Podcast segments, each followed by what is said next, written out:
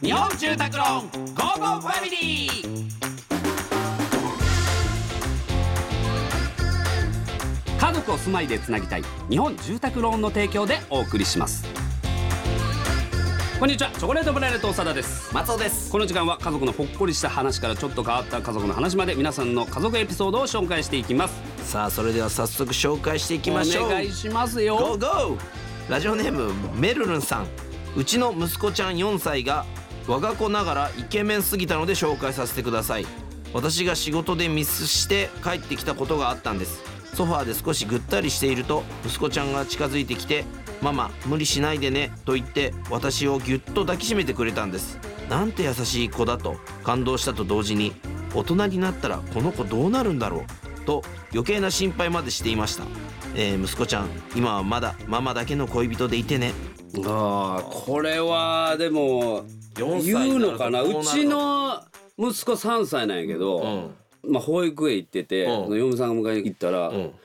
まあまあもう寂しかったんだよ会いたかったんだよ」とか言うらしい、えそんなん俺一回も言われたことないよー、さんには言わない俺よ一回言われた なんでやねん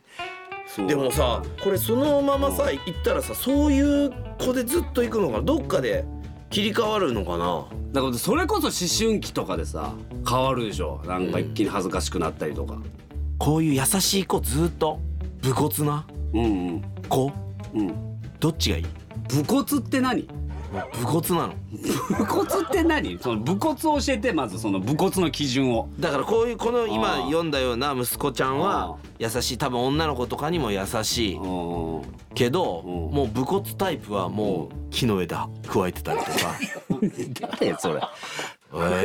いやいやいないじゃんそんなマんマ」とかじゃない「おおいいいや絶対嫌だよそれ絶対嫌やそんな子飯」って嬉しいって言う絶対嫌やそんなやつうん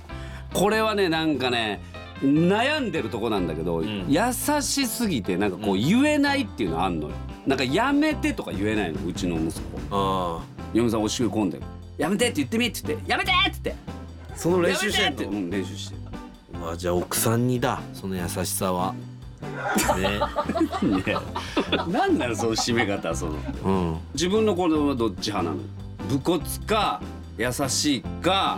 もうほどほどに武骨なんだけどすごいいい時には優しくて、もうパーフェクト人間かどれなのそれだよ